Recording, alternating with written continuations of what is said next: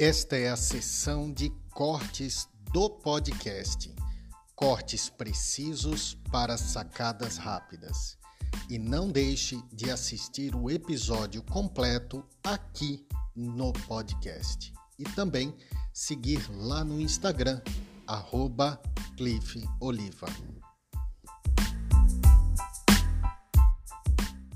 Mas quando é uma ferida interna, seja lá da tua infância, de uma frustração da infância, seja de um relacionamento agora, essa ferida ela não cicatriza se você não for lá e cauterizar essa ferida. Essa cauterização, ela se chama ressignificar os eventos.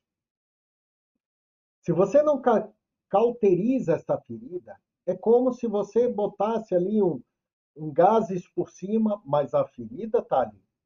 E cada vez que você anda, cada atitude, cada gatilho, que eu já expliquei em outras lives, cada gatilho que você tem, você vai piorando, você vai cutucando essa ferida e vai inflamando cada vez mais, inflamando cada vez mais.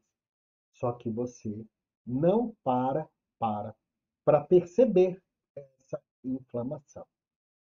Só que tem uma hora que essa inflamação ela se torna tão grande, ela se torna tão doída, é um fardo tão grande que você escolhe, depois de muita dor, se curar. E claro, não precisa ser assim. Você não precisa passar por N processos de dor, N processos de relacionamento mal sucedido para curar essa ferida.